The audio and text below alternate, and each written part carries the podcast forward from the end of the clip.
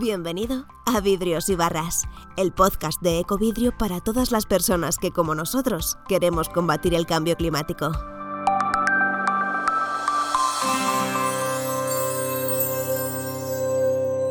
Pues muchas gracias por invitarme. Eh, yo quería apuntar antes de, contestarte, así a modo de, introducción.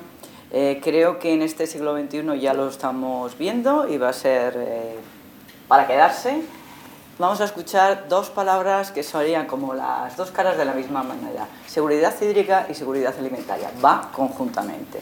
¿De acuerdo? Entonces, antes de, contestar, de meterme, yo quiero puntualizar lo siguiente. Actualmente está aproximadamente, eh, depende de, estos son bases de datos de organismos como Aquastat, FAO, como Banco Mundial, que se dedican a hacer informes, recoger toda la información, el 64% de, los países está en lo que se llama, en algún umbral de déficit hídrico.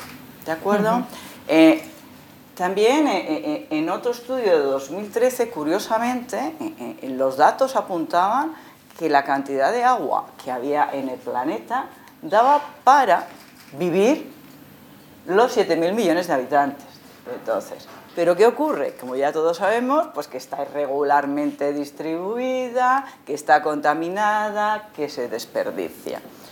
¿Y eh, eh, también dentro de, los problemas de escasez de agua enfocan dos cosas? Por una parte, sitios donde realmente no hay agua.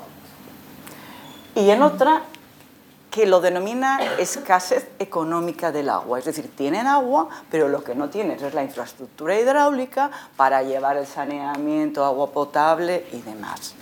Eso también hay que distinguirlo.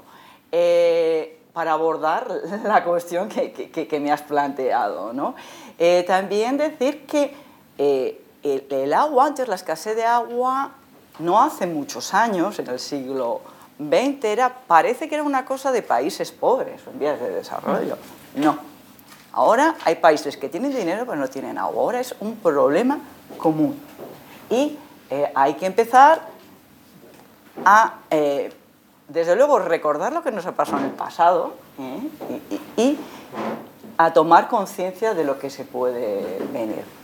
Y en esto tiene que ver eh, lo que me has comentado, una de las estrategias para que el problema de la escasez de agua, como bien has citado, está produciendo sobre todo en zonas áreas y semilladas mayores desiertos, pues hay que tener una cooperación.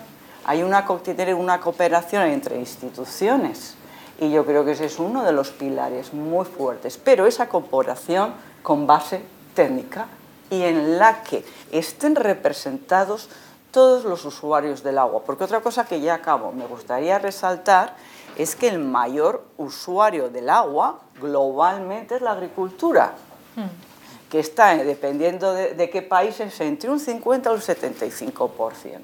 Luego viene la industria, que más o menos se mueve en entorno globalmente a las cifras, 20%, y luego tenemos el consumo humano, que un 10%.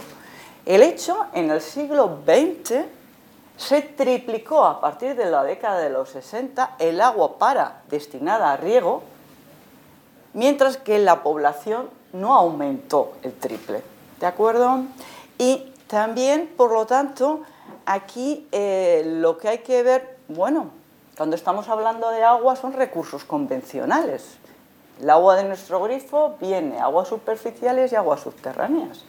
¿Qué ocurre en un entorno de escasez como es el que tenemos y en el que está previsto que continúe por, el, llamémosle, el efecto del cambio climático, que va a aumentar las temperaturas a largo plazo, van a necesitar más demanda de agua los cultivos y vas a tener más escasez o a la vez eventos fuertes? Que no sabes, es una incertidumbre. Pero eso, eso lo tenemos que tratar.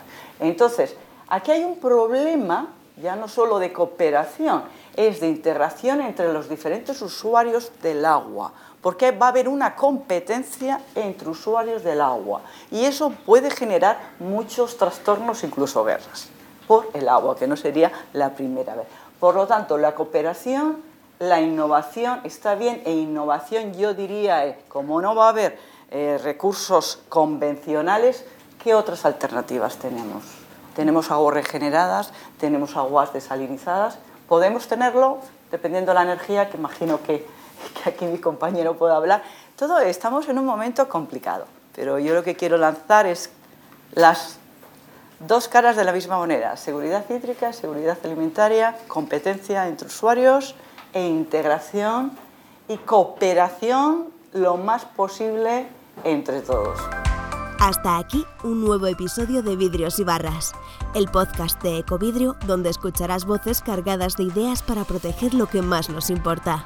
Ah, y si te ha gustado, no olvides suscribirte y compartir este podcast con alguien a quien pueda interesarle su mensaje.